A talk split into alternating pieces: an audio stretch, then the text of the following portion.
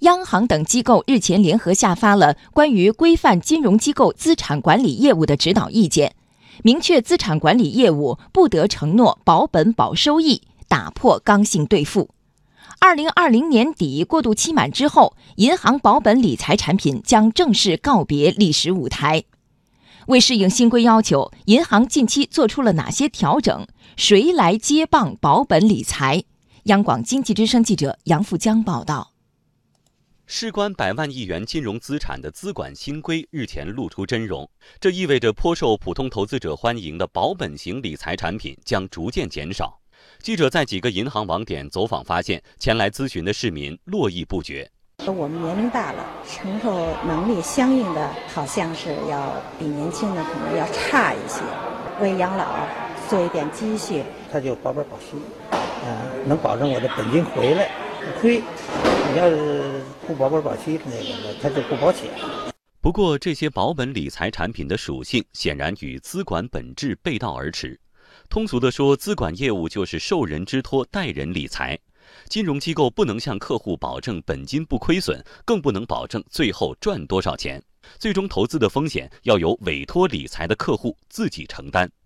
财经评论员刘哥解读：资管和储蓄的区别就在于风险谁承担。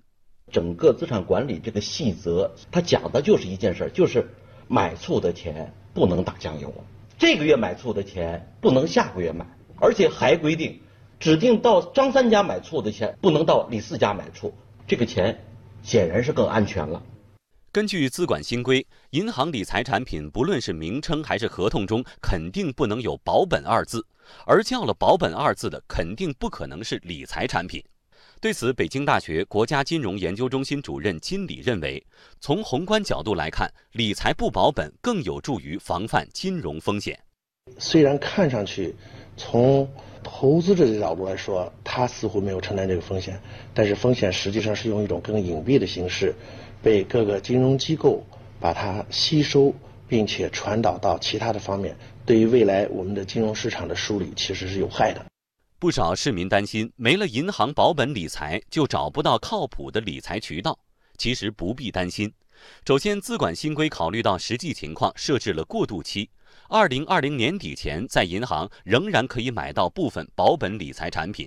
中国工商银行客服人员介绍，保本理财三百七十二天，单笔发行最低的购买金额是五万。这个预期的最高年化收益率是百分之四点一。这款理财产品的话，它就是保本类的。另外，新规实施后，大家还可以选择结构性存款、大额存单或其他风险低的产品。